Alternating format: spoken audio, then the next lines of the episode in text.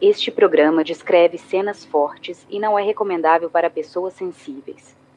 Todas as pessoas aqui citadas tiveram seus nomes retirados de documentos públicos, autos de processos e matérias que saíram na imprensa, respeitando as vontades daqueles que se recusaram em conceder entrevistas quando os contatamos. Caso algum dos citados sinta-se desconfortável e deseje um direito de resposta, favor enviar um e-mail para contato@projetohumanos.com.br. No episódio anterior, dia 6 ele foi ele desapareceu.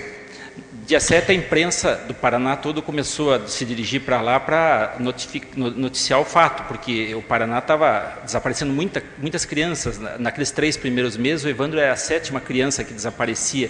Todos os crimes houvessem reféns, mesmo roubo, sequestro, rapto, o Grupo Tigre é, por lei, o responsável pela investigação e solução. A criança sumiu num dia, no dia posterior, o prefeito tinha entrado em contato com o doutor Adalto solicitando a presença de alguns policiais lá para ajudar na, no desaparecimento da criança. Havia uma multidão na frente da casa do Evandro e assim que eles entraram para fazer a matéria, veio um carro rápido, chegou ali em disparada e o Paulo Brasil com mais umas pessoas desceram e agarraram os repórteres lá dentro e quiseram tirá-los de lá, não deixar fazer. Quem que é esse Paulo Brasil? Era o assessor de imprensa do prefeito Aldabage. Relativamente à pessoa de Diógenes, a senhora sentiu que o mesmo procurava sempre induzir é, as investigações no sentido único e exclusivo de macular a imagem de Celina e Beatriz? Desde o início. Inclusive, a gente estava procurando é, uma criança viva. E ele já nos apontava para um homicídio, vamos dizer assim. A mulher do prefeito de Guaratuba, Celina Abage, e a filha Beatriz são acusadas de terem pago 7 milhões de cruzeiros para o sacrifício do pequeno Evandro Caetano, de 6 anos. Por ordem delas, esses três homens teriam executado o garoto num ritual de magia negra que aconteceu num quarto dos fundos da casa do prefeito.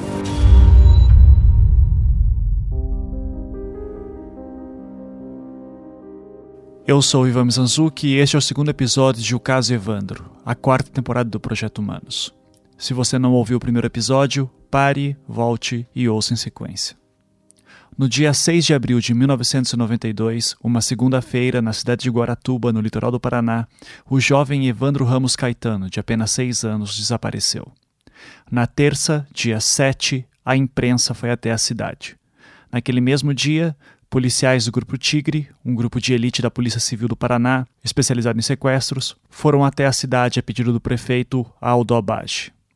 Diógenes Caetano, um primo do menino e também um conhecido crítico da gestão de Aldo Abage, relatou num julgamento de 2004 que naquela noite do dia 7, enquanto a cidade toda procurava pelo menino, o assessor de imprensa da prefeitura, um homem chamado Paulo Brasil, tentou impedir os repórteres de entrevistar a família. Dias depois, na manhã de sábado, dia 11 de abril, o corpo de uma criança foi encontrado no matagal, a cerca de 800 metros de sua residência. Um local que, segundo Diógenes, teria sido apontado por Oswaldo Marceneiro, um pai de santo da cidade, enquanto tinha uma visão. Isso teria ocorrido na madrugada do dia 7 para o dia 8. Aquele corpo foi encontrado sem as mãos, sem os olhos, sem o couro cabeludo e com o ventre aberto, faltando as vísceras. Este corpo foi reconhecido por Ademir, pai de Evandro, como sendo de seu filho.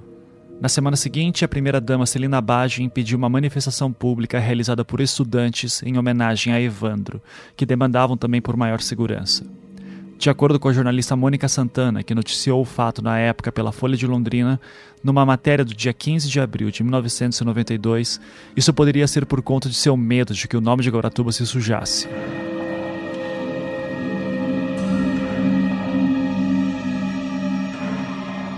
Diógenes era um que achava estranho esse comportamento da prefeitura. E de acordo com os delegados Adalto de Oliveira e Leila Bertolini, que na época comandavam as investigações do Grupo Tigre em Guaratuba, Diógenes sempre tentava conduzir as investigações, apontando para essas atitudes suspeitas da família Bage, que, por sinal, custeava todas as despesas dos policiais investigadores, hospedando-os no Hotel Vila Real, o hotel mais caro da cidade, assim como emprestando seus carros particulares para eles. E então, no dia 2 de julho, após quase três meses de investigações que não traziam resultados do Grupo Tigre, Celina Abage, a primeira-dama, e Beatriz Abage, uma das filhas do prefeito, são presas após terem confessado que mataram Evandro num ritual com a ajuda de mais cinco pessoas. O caso ganhou destaque nos jornais de todo o Brasil. A apresentação dos envolvidos no crime foi tumultuada. Pais de crianças desaparecidas vieram até a Secretaria de Segurança Pública em Curitiba. O pai de Santo Oswaldo Marcineiro e dois auxiliares dele, Vicente de Paulo e Davi Soares, contaram como foi o ritual de sacrifício do menino Evandro. Eles disseram que a mulher do prefeito, Celina Bage, e um funcionário da prefeitura, Ayrton Bardelli, raptaram Evandro um dia antes do ritual. Os três homens apresentados aqui hoje confirmaram a autoria do crime e a participação da mulher e da filha do prefeito de Guaratuba. Pelo ritual de purificação com o sangue do menino Evandro, eles receberam 15 milhões de cruzeiros para que fossem abertos os caminhos da fortuna e da política para a família abaixo. Viu aquela criança, não entendeu nada e quando ela falou que não achou. Este é Oswaldo Marceneiro, o pai de santo apontado como um dos mentores do ritual. Essa sua fala se deu numa coletiva de imprensa que ele e mais dois acusados concederam no dia seguinte às suas prisões, no dia 3 de julho de 92, na Secretaria de Segurança Pública do Paraná, em Curitiba. Ah, o bode, o Bardelli falou que o bode, vamos fazer o trabalho na criança. E no desespero nosso, não sei o porquê, o... eram mais ou menos umas sete e meia, oito da noite. Quando... No mesmo dia? É, que a gente retornou, sim senhor. Quem matou a criança? Quem matou a criança, porque tudo indica ou foi o, o Sérgio ou o, o Ailton Bardelli. E o de Paula?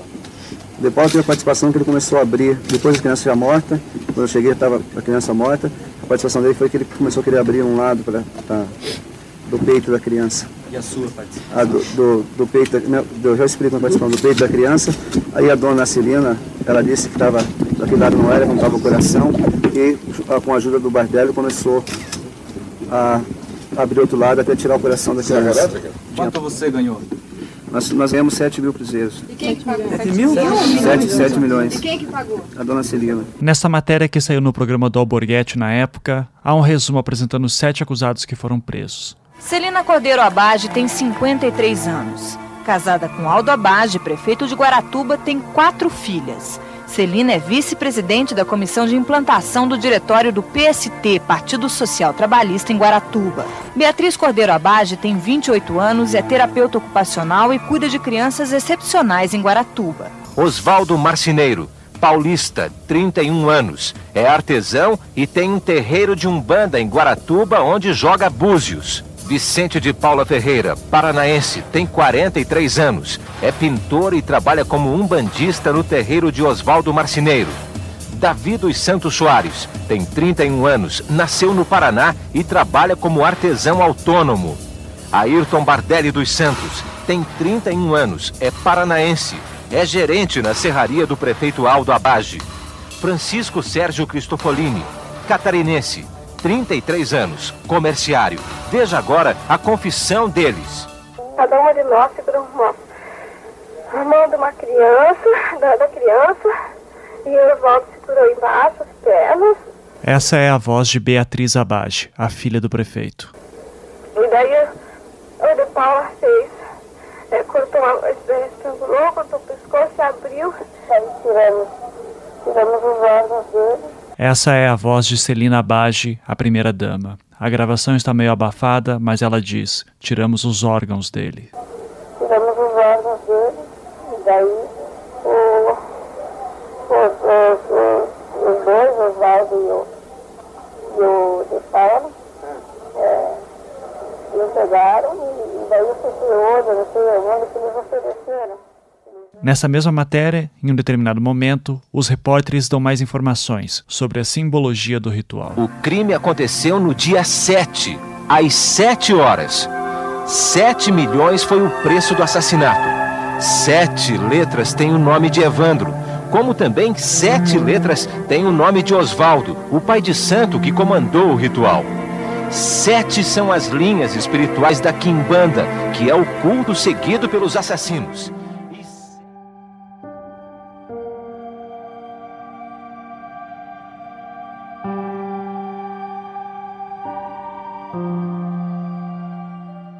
Como mostramos no episódio anterior, o dia 7 é a terça-feira na qual os policiais do Grupo Tigre chegaram à casa da família Bage, às 17 horas, conduzidos pelo assessor de imprensa Paulo Brasil, mas não encontraram a família por lá, pois eles teriam ido para uma festa. Sendo assim, foram à casa dos pais de Evandro. O Grupo Tigre só havia voltado à casa dos Abage às 21 horas, quando eles já haviam retornado. Lá, de acordo com o depoimento de 2004 do policial Rogério Pencai, que mostramos anteriormente, estavam Aldo e Celina Abage, Rogério Pencai, policial do Grupo Tigre, Beatriz ou Sheila Abage, filhas do prefeito, e o padre Adriano Franzói, da paróquia de Guaratuba, que visitava regularmente a família do prefeito, especialmente por conta de Celina Abage, que era uma católica devota. Também foi naquela noite, às 23 horas, que Diógenes Caetano bateu boca com o prefeito Aldo Abage na frente da casa, reclamando do impedimento à imprensa que ele relata ter ocorrido. Esses detalhes são importantes porque, de acordo com essa matéria da época e outras similares que veicularam por todo o país, o ritual dos sete acusados teria acontecido nesta janela de tempo, talvez entre as 17 e 21 horas. Isso se considerarmos como verdadeiro relato de Pencai.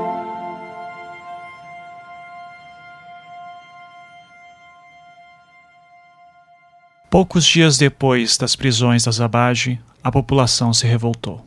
Organizaram uma passeata pedindo linchamento dos envolvidos. O clima ficou tenso. A população revoltada começou a tirar pedras na casa do prefeito que continua desaparecido.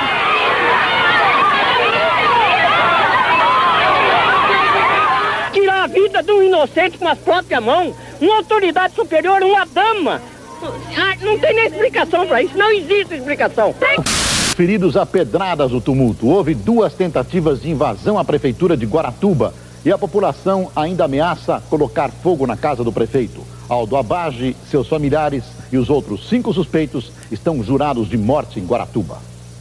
Esse é um crime pavoroso, agravado pelo fato de boa parte das pessoas envolvidas serem instruídas, influentes e ricas.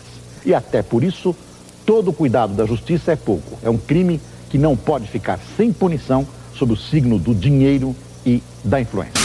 Outras crianças podem ter sido sacrificadas pelo mesmo grupo? Nós temos algumas suspeitas, ainda não indícios veementes, suspeitas, e vamos investigar. Após as prisões de sua esposa e filha, o prefeito Aldo Abage se ausentou da cidade por alguns dias, pois precisava acompanhar as duas na capital do Paraná, Curitiba. Por diversas vezes a imprensa nacional acompanhava por onde andava o prefeito. E quando eu digo imprensa nacional, eu não estou exagerando. Como exemplo, cito aqui uma matéria que saiu no jornal Correio da Bahia, no dia 6 de agosto de 92, pouco mais de um mês após as prisões. Seu título é, abre aspas, Povo de Guaratuba pede afastamento do prefeito. Fecha aspas. Em um outro jornal baiano, o Tribuna da Bahia, de 8 de agosto de 92, encontramos o desfecho dessas tensões na cidade. Eu vou ler a matéria na íntegra para que vocês possam ter uma ideia de como estava o clima. Abre aspas. Prefeito envolvido com magia negra teve o mandato cassado. A Câmara Municipal de Guaratuba, Paraná, cassou por unanimidade o mandato do prefeito Aldo Abage, do PL, cujos familiares estão envolvidos na morte do menino Evandro Ramos Caetano, de 7 anos, num ritual de magia negra. A cassação, ocorrida anteontem à noite, foi proposta pelo vereador Ailton Batista Vieira, do PDT, aliado do prefeito. Logo após a decisão, as centenas de pessoas que assistiam à reunião saíram às ruas para comemorar. O vice, Paulo Chaves, do PDT, assumiu o cargo ontem à tarde no jardim da prefeitura. Diante da intranquilidade da população, a Câmara não tinha outra opção, afirmou Chaves. Os vereadores usaram como pretexto para a cassação um decreto assinado por Abage em maio, pelo qual ele dividia em duas uma área destinada à construção do estádio municipal. O decreto estabelecia que metade do terreno abrigaria um centro integrado de apoio à criança.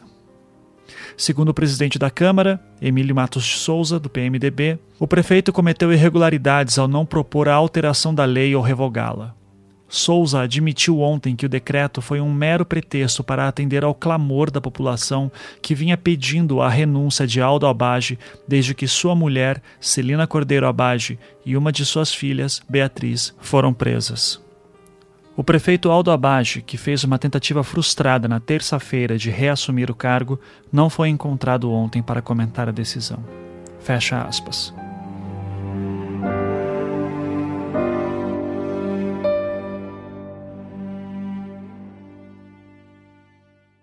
Mas uma das coisas que mais chamou a atenção de todos que acompanhavam o caso na época é que o Grupo Tigre, que investigava o caso já há quase três meses, não teve nada a ver com as prisões. É, como é que foi a receber a notícia de que a filha e a mulher do prefeito tinham sido presos pelo caso Evandro? Foi, foi surpresa? Foi uma surpresa. Esta é Mônica Santana, na época jornalista da Folha de Londrina, enquanto cobria o caso. E foi surpresa porque, primeiro, pela rapidez com que foi des é, a descoberta.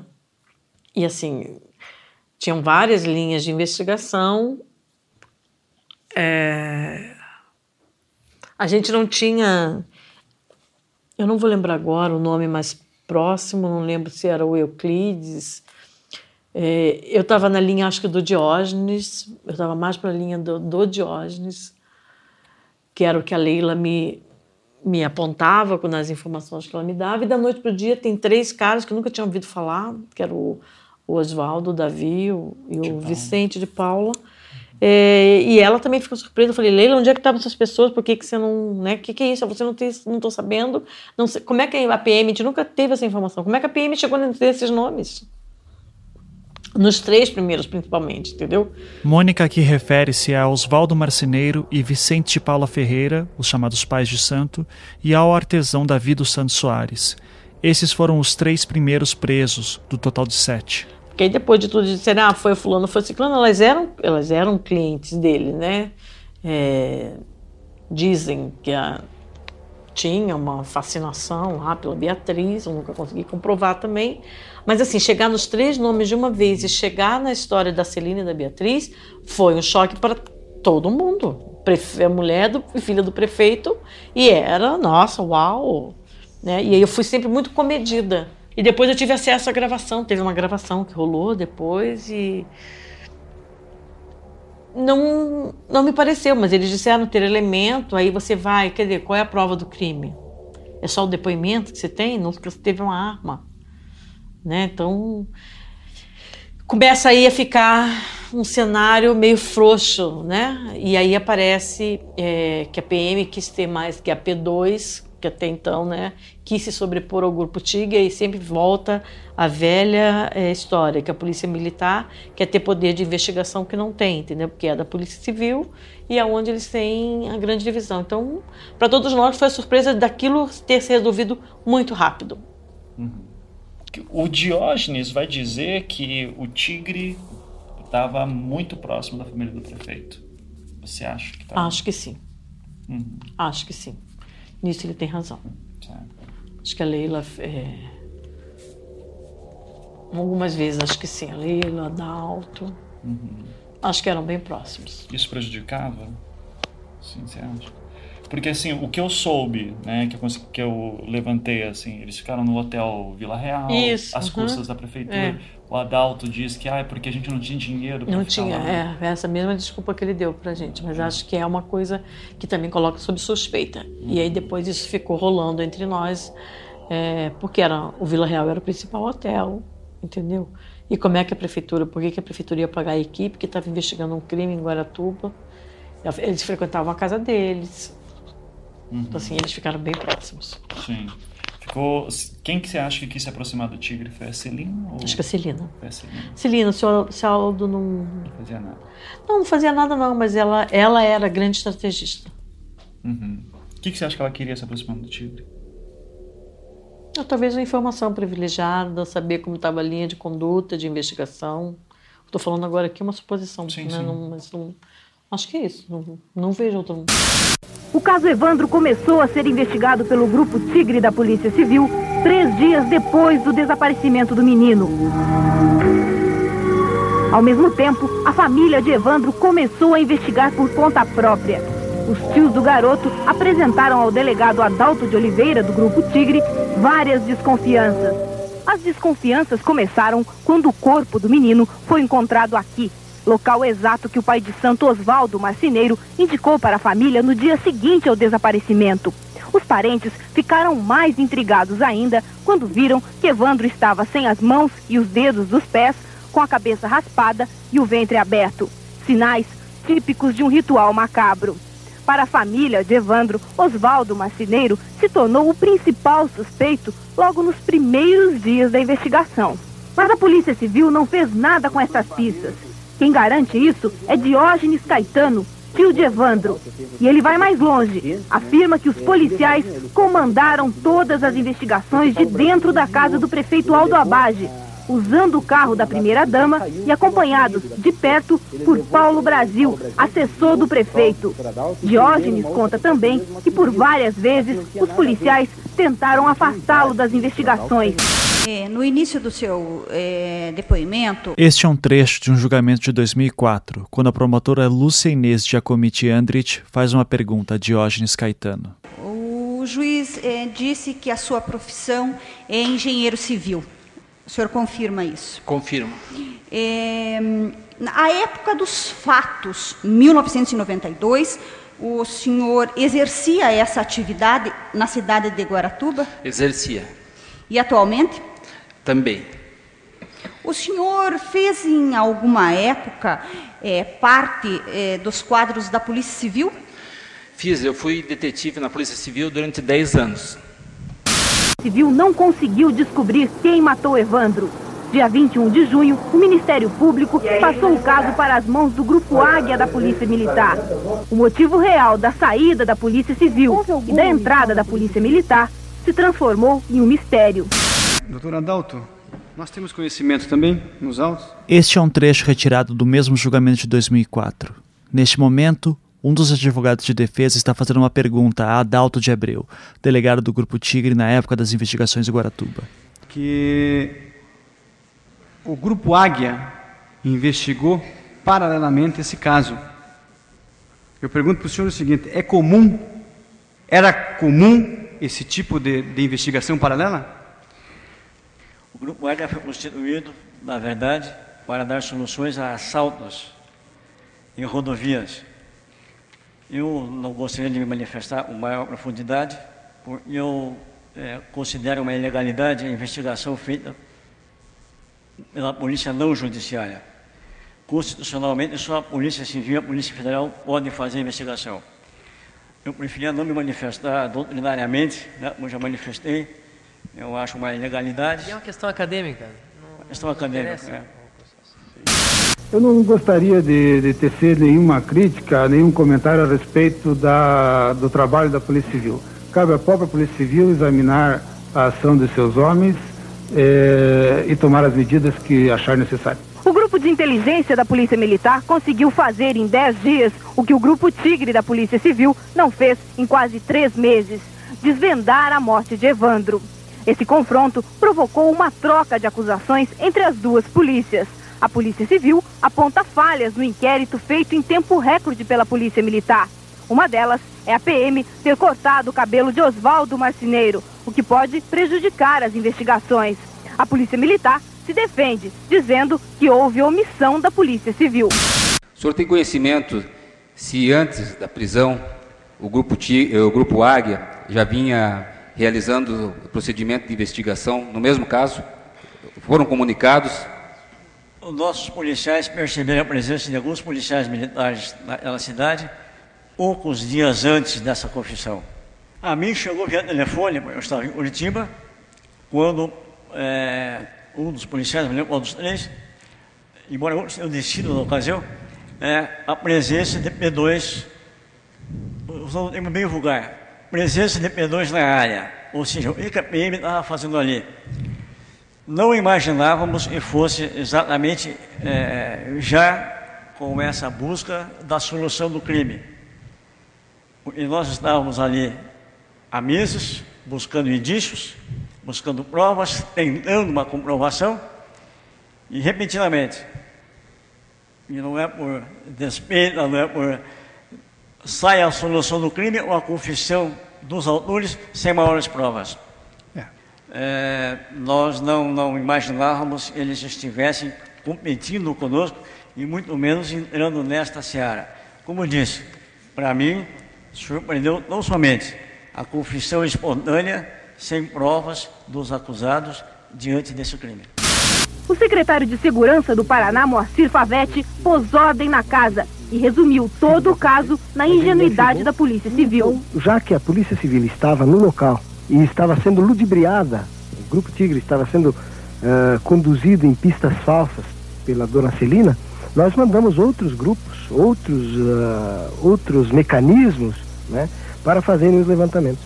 Mérito da Polícia Militar ou ingenuidade da Polícia Civil, o fato é que o crime foi desvendado. O problema agora volta a ser da Polícia Civil e precisa saber se existem provas suficientes para manter os sete acusados na cadeia. Doutor Adalto, essa conduta da P2 em ter investigado, se o senhor se sentir constrangido, o senhor não responda. Mas essa conduta da P2 investigar esse fato, em paralelo com a polícia instituída, a polícia judiciária instituída, legalmente habilitada para fazer o serviço, isso não criou uma animosidade entre, entre a polícia judiciária e a polícia militar? Como eu disse, constitucionalmente, ou seja, a lei máxima do Estado brasileiro, determina que só a polícia judiciária pode investigar. Ah, toda a participação da Polícia Militar em investigações de crimes comuns, portanto, seria legal. Então, já seria uma... E, de fato, esse confronto é, ocasional entre policiais militares apaisando e policiais civis, em épocas passadas, causou muito problema, só é justificado nos municípios onde não há polícia civil.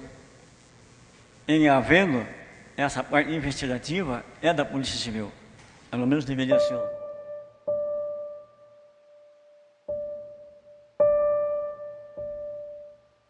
Como é que foi? Daí eu queria que você me contasse com detalhes, assim, é, porque você foi a primeira que conseguiu uma exclusiva com elas. Queria que você me contasse como é que foi a. Em 90, agosto, setembro de 92, você conseguiu conversar com elas no presídio.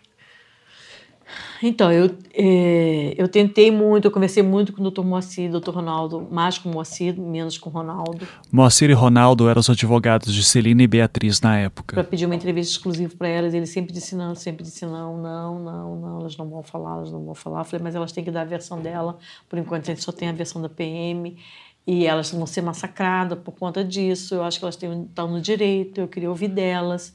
É, eu tenho algumas informações, mas não acho justo. Eu fui argumentando com ele. E aí, não, não, não. Aí teve uma veio uma pauta da Secretaria de Justiça que as detentas iam fazer uma feira de artesanato da penitenciária. Uhum. Lá de Piraquara, penitenciária feminina.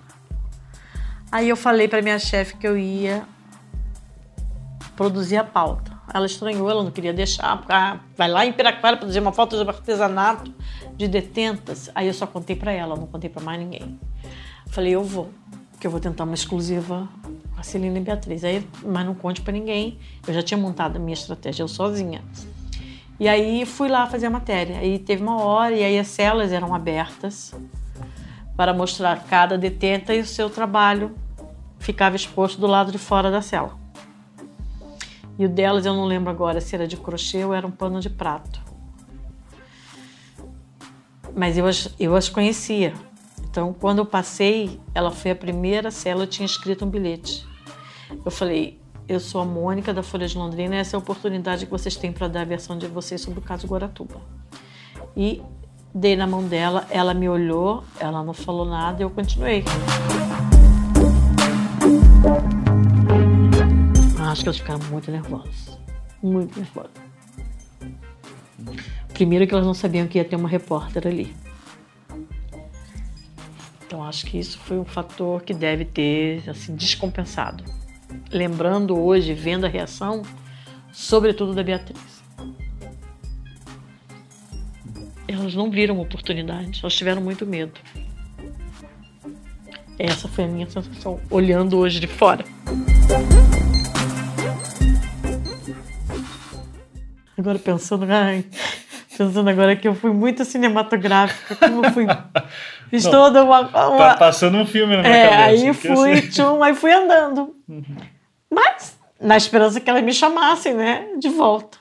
Uhum. Quando terminou a entrevista, a diretora do presídio veio, Mônica Antana, sim, sou eu, me acompanhe. Aí eu falei, putz, ferrou, eu tinha que encontrar minha chefe, porque se eu ficasse presa alguma coisa, eu tinha que saber, né? Aí eu fui, e era uma matéria assim, a gente tem prazo para escrever, então era uma matéria de duas, três horas da tarde, mais ou menos, que era, foi essa visita. É... Eu fui para a sala e estava a diretora, as duas sentadas, meu bilhetinho aberto em cima da mesa. Eu, a diretora falou assim: A senhora é repórter? Sim. É, foi a senhora que escreveu esse bilhete? Sim, foi. Aí ela falou: Eu vou ligar para o advogado delas. O que, que passava na tua cabeça nessa hora? Nossa, eu só tremia. Eu falei assim: ou eu vou ficar presa se eu não conseguir, porque eu pensei que ia comer botão. Eu falei, o máximo que vai acontecer é não. Eu menti, né? Vim numa, uma, fiz uma propaganda e tal. Eu só pensava em ficar presa no, no dentro do, do presídio. E aí, e não tinha celular naquela época, né? Porque você podia avisar, não tinha nada disso. Aí, elas de cabeça baixa, sobretudo a Celina, parece que eu tô vendo a cena. A Beatriz amoada, quieta também. E aí ela pegou, foi e ligou pro doutor Moacir. Aí a Celina falou com o doutor Moacir. Contou muito baixinho, eu não ouvi o que ela falou. Aí o doutor Moacir pediu para. Deve ter dito, né? O doutor Moacir me pediu para falar. E aí ele foi quando ele falou: falou assim, aproveita que essa é a sua chance.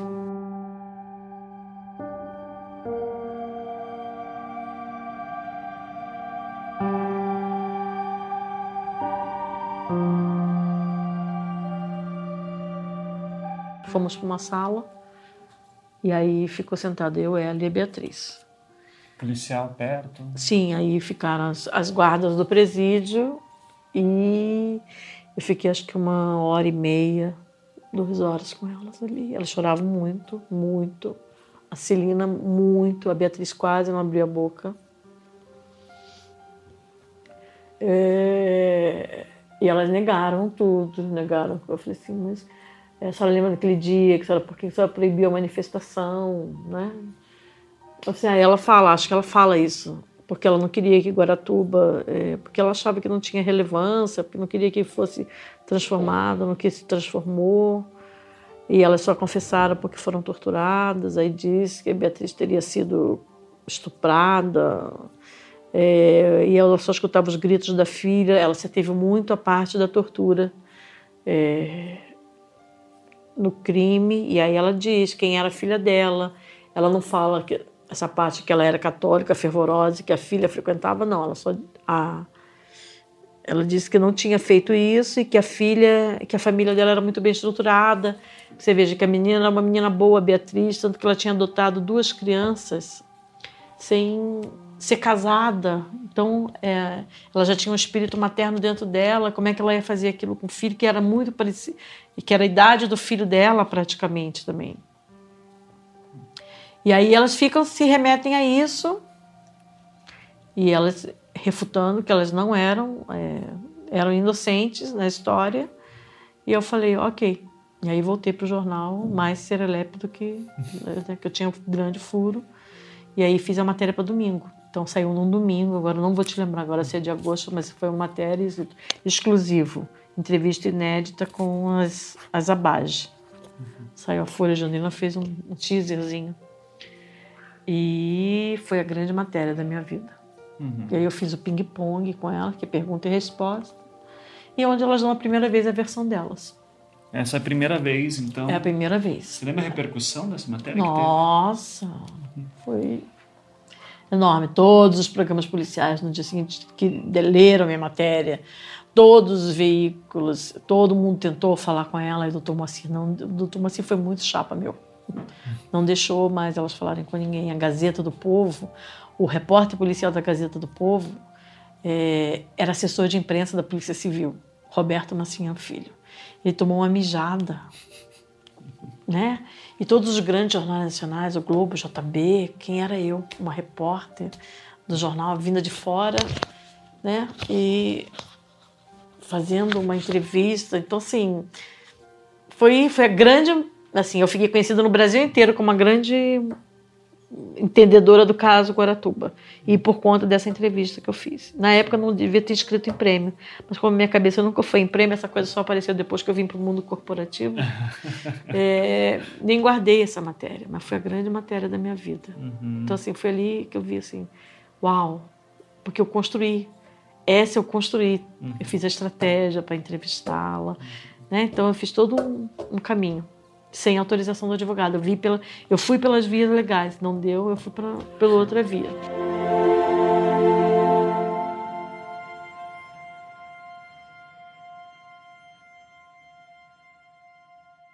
A Mônica se enganou em algumas datas, mas isso é compreensível dado o tempo que já passou. Sua matéria não saiu num domingo, como ela disse, mas sim numa quinta-feira, no dia 10 de junho de 1993. Ou seja, quase um ano após as prisões. E até onde eu pude verificar, essa é de fato a primeira entrevista para um jornal na qual elas explicam com detalhes a versão delas dos fatos. Na capa da Folha de Londrina, do dia 10 de junho de 93, lê-se, abre aspas, Celine e Beatriz, fomos torturadas. Celine Beatriz Abage, mãe e filha, acusadas de participar de ritual de magia negra que teria sacrificado o menino Evandro Ramos Caetano em Guaratuba, litoral do Paraná, concederam entrevista exclusiva à Folha, na qual denunciaram que foram torturadas pela Polícia Militar para admitir participação no crime. Há quase um ano elas ocupam cela na Galeria A da Penitenciária Feminina em Curitiba, onde falaram a repórter Mônica Santana. Até agora elas tinham evitado a imprensa. Perdi a conta de quantas vezes fui violentada. Ninguém sabe o que é uma sessão de tortura. Com choque, a gente confessa que matou até Jesus Cristo, disse Beatriz, chorando. Eles inventaram uma história de terror e estão destruindo minha família, afirmou Celina. O corpo de Evandro foi encontrado em abril do ano passado. Fecha aspas. A matéria completa vocês podem conferir na Enciclopédia do Caso Evandro, no site projetohumanos.com.br, na seção do Caso Evandro. Você acha que assim, ela estava naquela situação de é, pô, a gente já apanhou, a gente está aqui, eu vou entregar isso aqui antes que eu me, me meta em mais problemas? Acho que foi mais ou menos isso. Uhum. Sim. Acho que elas não quiseram. É... Porque quando elas foram presas ali, acho que elas estavam meio que. Elas eram bem tratadas, entendeu? Teve. Elas estavam melhor, assim, fisicamente? Abaladas, mas é, não teve o, o, que se supunha, né? Porque tem aquelas. Su, quase uma subserviência, uma submissão ao mundo presidiário, que é horrível isso, né? É andar de cabeça baixa, mão para trás, uniforme, então elas estavam assim. E, e ela era toda poderosa de Guaratuba. Para você deve ter sido chocante, né? Assim, ter sido expulsa do ferry É que eu não encaguei porque eu era muito metidinha.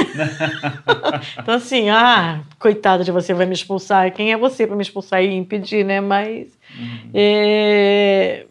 Não foi com aquele intuito ali naquela hora, eu acho que eu fiquei sensibilizada. E em algum momento eu acho que ali eu acreditei nelas na entrevista, não vou lembrar é, especificamente qual mas por uns, uma fração de segundos eu achei que elas poderiam ser inocentes.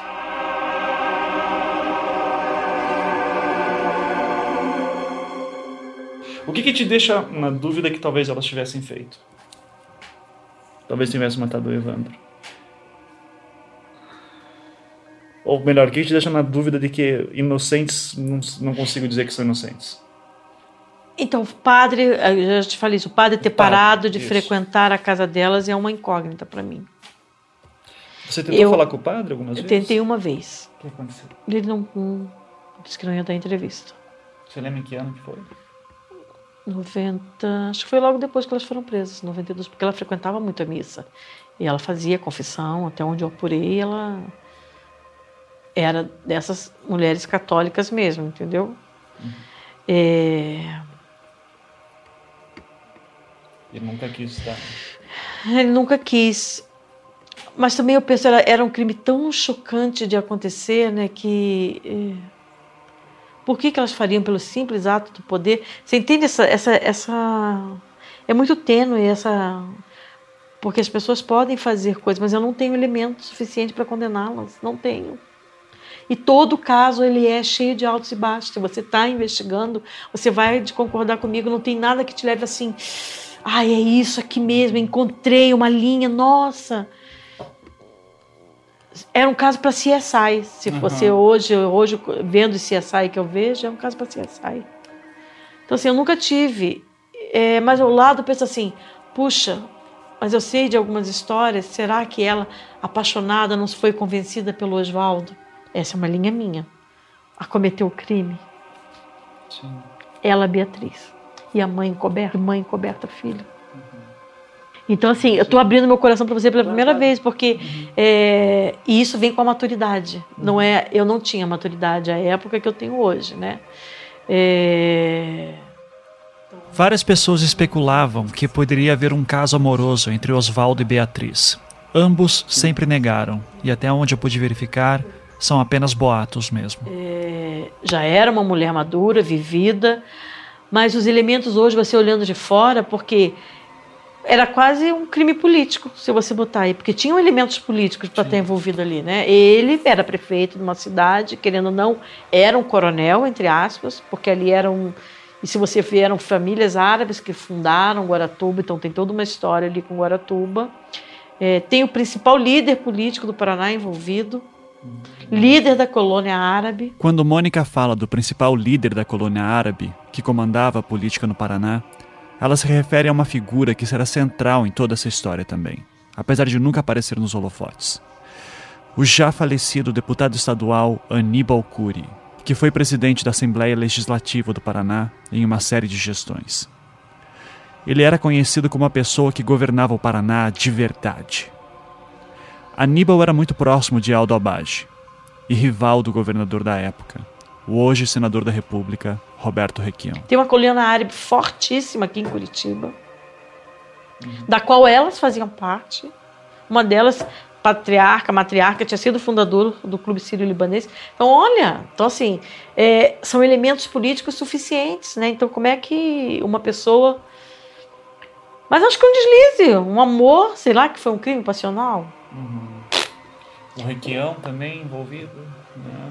É, também, o Requião, mas acho que mais... é, eu acho que ele tentou explorar para um outro viés que eu... Governador, esse caso de Guaratuba quase colocou em risco o cargo de alguns delegados e até secretário e diretor da Polícia Civil. Isso vai acabar agora? Vocês vejam, um setor da imprensa do Paraná tentou desmoralizar esse belo trabalho feito pela Polícia Militar e pela Polícia Civil do Paraná. Hoje o exame de DNA confirma que o cadáver encontrado é do menino Evandro Caetano e põe fim à discussão sobre a materialidade do crime. E é preciso que a sociedade não seja mais iludida, porque isso não é discussão, isso não é abertura democrática para a colocação de opiniões contraditórias. Era uma tentativa articulada para libertar, tirar da prisão os responsáveis por esse crime hediondo. A materialidade está comprovada. Os culpados sejam exemplarmente punidos e que os que querem confundir a opinião pública se calem definitivamente. Você acha que ele tentou se promover pela Ah, questão de sim, resolver um sim, caso de criança? Sim, sim, sim, sim, sim. Ele e Favete. Olhando hoje, é. Acho que hoje, olhando, era o, o que eu penso. Uhum. É, Eles queriam ser meio que o. Ah, nunca ficou um crime sem investigação, sem solução no Paraná. Não vai ser esse o primeiro. Embora o Favete tenha participado da chacina de Carambeí lá, investigada a chacina de Carambeí, que até hoje não tem culpados. O senhor tem conhecimento de que o então secretário de Segurança, Moacir Favete, ameaçou soltar em praça pública para que fossem linchados os réus, acaso eles não confessassem como havia sido ensaiado anteriormente? Não me ouviu os comentários. O senhor eh, ouviu esses comentários pela imprensa, viu no jornal, ouviu uma fita em que um, o então secretário falava isso, viu uma, uma filmagem em que o então secretário falava isso abertamente aos quatro ventos, né, aos quatro cantos aí para a população. É, doutor, naquele momento, é, vamos deixar claro, havia uma, um, um impacto emocional muito grande. A nós nos é, surpreendia a maneira como a PM havia chegado a essa solução e nós não. É, E depois, não havia provas para elevar-se à confissão. Mas o papel político do então secretário de, de Segurança era um papel, como eu falei, político. Havia interesses outros, ele foi candidato posteriormente a, a cargo político. Então nem precisava fazer isso. Não sei se é verdade ou não. Eu vi na televisão, ouvi os comentários, críticas inclusive, mas naquele momento, né, naquele momento aconteceu isso.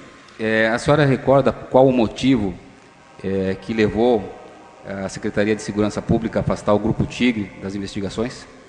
Ah, sim, porque daí já começou aquela conversa que nós éramos corruptos e incompetentes, né? E como a, a, a T2 já havia desvendado, aspas, o caso, nós fomos afastados. Esta é Leila Bertolini, a outra delegada que comandava as investigações em Guaratuba em 1992. Este depoimento também é do julgamento de 2004. A senhora tem conhecimento de que o então secretário de Segurança Pública, Dr. Moacir Favetti, em determinada ocasião, é, ameaçou os réus e as réus Celina e Beatriz, os réus aqui presentes e as réus Celina e Beatriz, de que os soltaria, em, os soltaria em, em praça pública, acaso eles não confessassem exatamente como haviam confessado em Guaratuba os fatos? Tenho. A senhora ficou sabendo isso através de como? Eu acho que por comentários, doutor. Por comentários. Menos de uma semana após as prisões dos acusados, ainda no calor do momento, nós encontramos a seguinte capa do jornal Diário Popular do dia 8 de julho de 1992. Abre aspas. Bruxos serão soltos em praça pública. Estas foram as palavras do secretário de Segurança, Moacir Favete, que está chocado com a brutalidade do crime praticado contra Evandro. Caso a justiça venha liberar os presos, irá soltá-los em praça pública. Fecha aspas. Na matéria em si, dentro do jornal, lê-se, abre aspas, Favete revoltado com as bruxas. O secretário de Segurança, José Moacir Favete, continua extremamente chocado e revoltado com a brutalidade do crime praticado contra Evandro Ramos Caetano, sete anos. Comentou que, caso a justiça venha liberar os presos, irá soltá-los em praça pública e não poderá se responsabilizar pela integridade física dos mesmos. Colocações neste sentido ele registrou para o repórter Luiz Azolim, do programa de Carlos Simões, apresentado ontem pelo Canal 4 Televisão Iguaçu. O titular da pasta de segurança tem acompanhado de perto todos os trabalhos até agora realizados e está convicto do envolvimento dos monstros neste crime e possivelmente em outros tem solicitado o máximo empenho de policiais militares e civis para que consigam o máximo de provas possíveis para incriminar Celina Abage, Beatriz Abage, Oswaldo Marcineiro, Vicente de Paula Ferreira, Davi dos Santos Soares, Ayrton Bardelli e Francisco Sérgio Cristofolini. Estes dois últimos foram trazidos ontem para Curitiba e, ao serem apresentados para a imprensa, negaram qualquer envolvimento no crime. Disseram que são incabíveis as denúncias contra eles e que têm certeza de que a verdade irá à tona brevemente. Fecha aspas.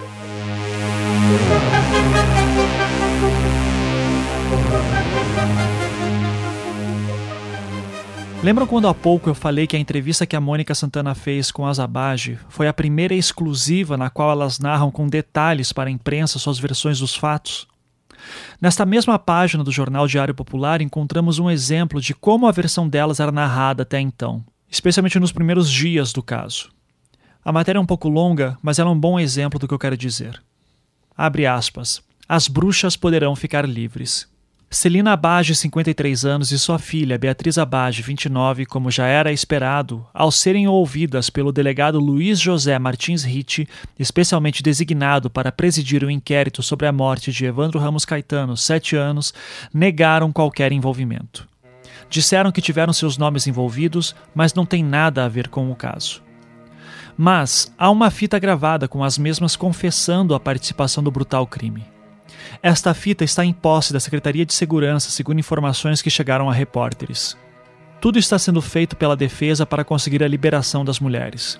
A polícia está trabalhando estoicamente no sentido de levantar algum dado material que efetivamente incrimine não só as mulheres, mas também aos demais implicados.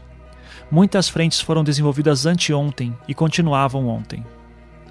Na busca dessa prova material foi feita uma varredura na serraria dos Abage. Foi também feita uma vistoria na casa do prefeito Aldo Abage, que até ontem permanecia desaparecido.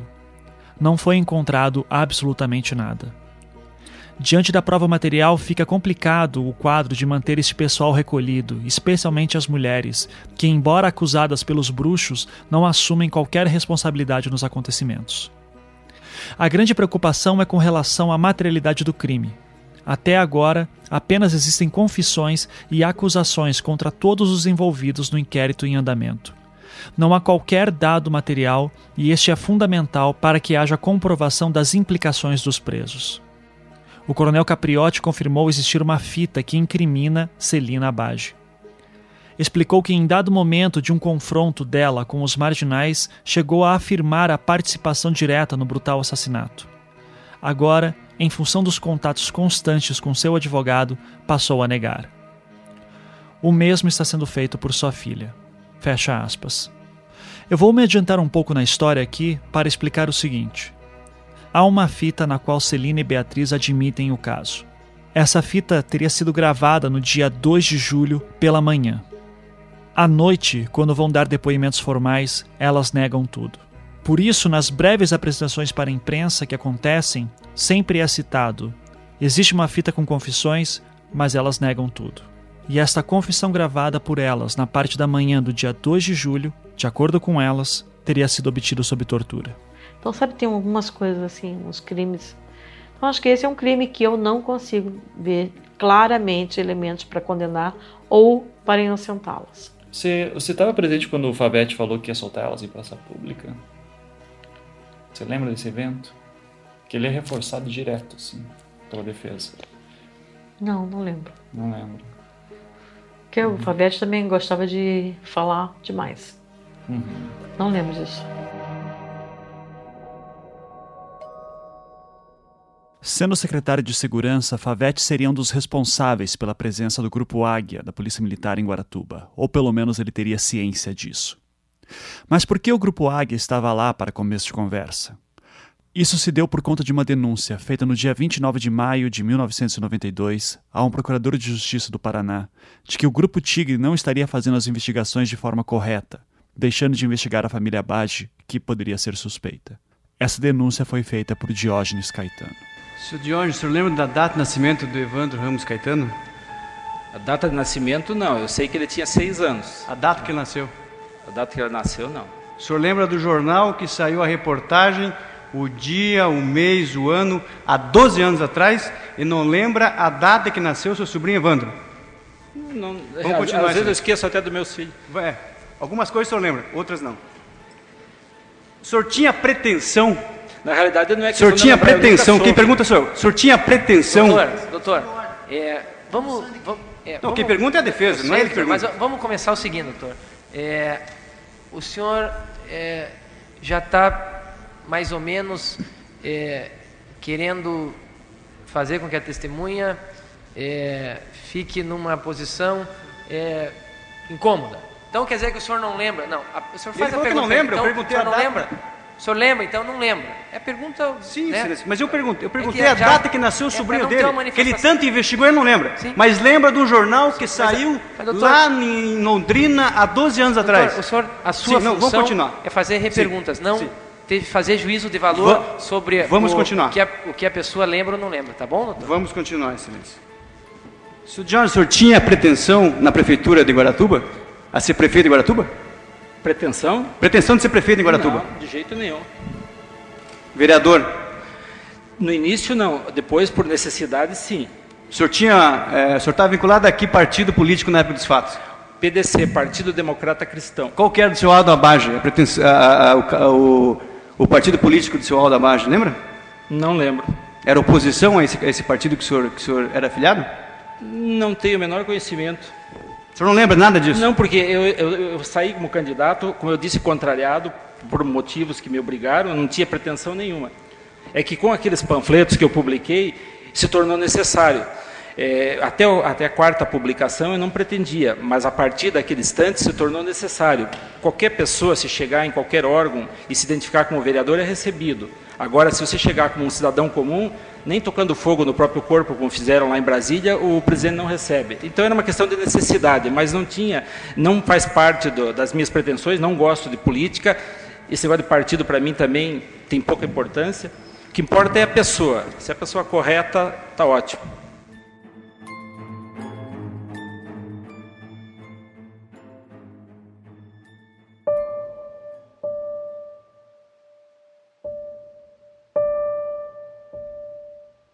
Por diversas vezes, a jornalista Mônica Santana me disse que esse foi o caso da sua vida e que pretende um dia escrever um livro sobre o assunto.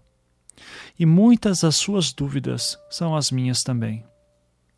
O caso Evandro ficou popularmente conhecido no Paraná como as Bruxas de Guaratuba, sendo assim uma referência direta a Beatriz e Celina Bage. O Brasil inteiro ficou conhecendo a cidade do litoral com matérias sendo veiculadas praticamente todos os dias nos principais jornais do país. E o mais espantoso: este caso só encerrou-se na justiça em 2016, após 24 anos dos acontecimentos. Aliás, mais ou menos. Quem acompanha aqui o Projeto Humanos deve lembrar que essa temporada era para ter ido ao ar em agosto de 2017, mas só conseguimos lançar no final de outubro de 2018. Eu vou explicar agora o que houve. De 1992 para cá, o saldo geral foi: Beatriz e Celina Bage ficaram presas em regime fechado até 1996, quando conseguiram uma liberação para a prisão domiciliar. Em 1998, foram julgadas naquele que ficou conhecido como o tribunal do júri mais longo da história brasileira contemporânea, durando mais de 30 dias 34 para ser exato. Ele ocorreu na cidade de São José dos Pinhais, região metropolitana de Curitiba. Neste júri foram inocentadas, mas o Ministério Público recorreu da decisão e conseguiu anular o julgamento. Os motivos de por que isso aconteceu são muito complexos e serão contados com detalhes no seu devido tempo, por isso eu peço paciência. Em 2011, Beatriz foi novamente julgada, dessa vez na segunda vara do Tribunal de Júri de Curitiba. Celina Bage, na época, já tinha mais de 70 anos, o que fez com que o crime prescrevesse para ela, já que nessa idade a prescrição cai pela metade. Neste novo julgamento, Beatriz foi condenada a 21 anos de prisão, num julgamento que durou dois dias. Beatriz recorreu da decisão e em 2016 o processo já estava no Supremo. Paralelo a isso, em 2015, Beatriz entrou com um pedido de indulto, uma espécie de, entre aspas, perdão de pena, fecha aspas, previsto na lei brasileira com base no indulto presidencial emitido pela então presidente Dilma Rousseff, já que ela atendia a alguns dos critérios, como ter já cumprido parte da pena, ter filho menor de idade, entre outras coisas. Neste meio tempo, em 2016, o STF mudou seu entendimento sobre prisão em segunda instância, o que motivou a Justiça do Paraná a emitir o seu mandado de prisão. Ela ficou foragida por alguns dias sob a orientação de seus advogados enquanto eles aceleravam o processo de indulto, que lhe foi então concedido. E diga-se de passagem, no decorrer destes anos todos, Beatriz cursou também uma faculdade de direito em Curitiba, de forma que pudesse trabalhar mais ativamente na sua própria defesa com os seus advogados. Foi após isso que eu comecei as entrevistas mais aprofundadas para essa temporada. E quando eu estava prestes a lançar os primeiros episódios em agosto de 2017, eu fui informado de que o Ministério Público do Paraná havia entrado com um recurso contra o indulto concedido. Foi isso que me fez segurar o lançamento, pois eu não gostaria de correr o risco de que o meu trabalho influenciasse o caso. O Ministério Público do Paraná perdeu na primeira instância, recorreu à segunda instância, perdeu, recorreu ao Supremo e perdeu de novo. Tendo se esgotado os recursos, eu ganhei novamente o sinal verde para lançar, e tudo isso durou cerca de um ano. Os outros cinco acusados seguiram caminhos diversos e passaram mais tempo em regime fechado. Os sete acusados foram distribuídos em três grupos diferentes, cada um com um processo próprio, apesar de ser tudo um só. O primeiro grupo era conhecido na imprensa como os dos Pais de Santo, sendo Oswaldo Marceneiro, Vicente de Paula Ferreira e o artesão Davi dos Santos Soares. Eles foram julgados em 99 no júri que não foi até o fim e em 2004, quando foram condenados. Um deles, Vicente de Paula Ferreira, morreu na prisão. O outro grupo era o das chamadas bruxas, sendo Beatriz e Celina Bage, que foram inocentadas em 98, num júri que depois foi cancelado, e depois Beatriz foi condenada em 2011, num novo júri. E o terceiro grupo era conhecido na imprensa como dos ajudantes da família Bage, sendo Sérgio Cristofolini e Ayrton Bardelli. Eles foram inocentados em 2005. Cada processo de cada grupo possui cerca de 60 volumes, resultando em mais ou menos 20 mil páginas cada. No total, foram cinco tribunais do júri, sendo um em 98, um em 99, outro em 2004, outro em 2005 e o último em 2011. Desses cinco, dois foram cancelados. Em todos esses julgamentos, os debates entre as acusações e as defesas giravam em torno dos seguintes tópicos: Será que os réus foram torturados para confessar? A investigação da Polícia Militar, realizada pelo Grupo Águia, sem o conhecimento do Grupo Tigre da Polícia Civil, era legal?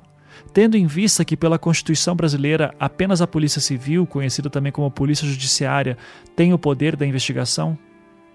O Grupo Tigre foi enganado pela família Bage? Como que foi feita a necrópsia do corpo encontrado e identificado pelo pai de Evandro como sendo de seu filho, tendo em vista afinal que seu estado de putrefação impedia um reconhecimento tão rápido? Diógenes Caetano possuía motivações políticas em fazer suas denúncias? Por acaso Diógenes Caetano odiava a família Bage e por isso teria criado uma trama contra elas? Ou sua investigação pessoal de fato ajudou a solucionar o caso? Esses debates são frequentes em todos os julgamentos e em todos os processos. Além desses debates, há outros também que aparecerão no seu devido tempo. E eu tenho as minhas dúvidas também. E eu tentarei lidar com elas o melhor possível no seu devido tempo.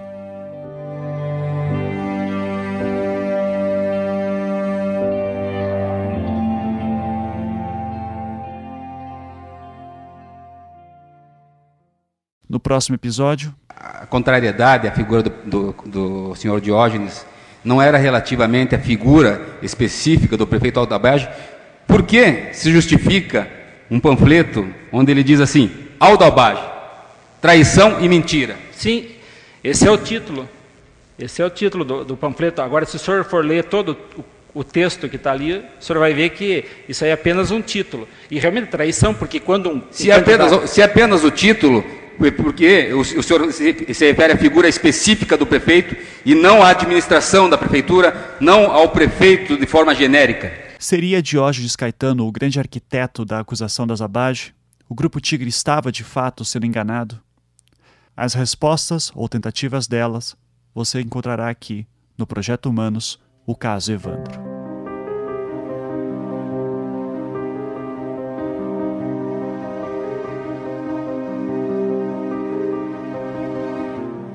Projeto Humanos é um podcast em formato storytelling produzido pelo Anticast e distribuído pela Half Death. Ele só é possível de ser realizado graças à ajuda de nossos patronos que contribuem mensalmente com a quantia que podem. Se você aprecia o nosso trabalho e gostaria de ajudar, acesse projetohumanos.com.br e clique no link Apoie. Essa história que estamos contando tem muitos personagens e eventos, então, para facilitar, se você entrar na seção do caso Evandro em projetohumanos.com.br, você encontrará um post chamado Enciclopédia. Se você quiser saber mais sobre algum personagem ou evento que citamos, é só dar uma olhada lá. Nós vamos acrescentar mais coisas à enciclopédia à medida que novos episódios forem sendo publicados. Três pessoas foram essenciais tecnicamente para que essa temporada ocorresse e eu recomendo demais que você que está ouvindo contrate elas. Elas são Felipe Aires, que compôs a trilha sonora e masteriza todos os episódios, Aniele Casagrande, que desenvolveu o site e resolveu inúmeros pepinos, Saulo Milete, da Colosseu Design, que produziu a arte visual tema dessa temporada. Para saber como contatar esses profissionais, basta entrar no post de créditos na seção do caso Evandro. As matérias de imprensa e falas que foram utilizadas durante essa temporada foram retiradas em sua maioria de arquivos disponíveis no YouTube e fitas VHS que estavam anexadas ao processo. As fontes originais estão na seção de créditos. Essa temporada só foi possível também graças ao trabalho voluntário de várias pessoas que me ajudaram a catalogar os autos dos processos, transcrever vídeos e áudios, pesquisar matérias em arquivos públicos e verificar informações. Vocês são muitos, então espero que me perdoem por não ficar citando o nome de cada um de vocês, mas se serve de consolo, seus nomes estão todos no post de créditos dessa temporada também. Até o próximo episódio.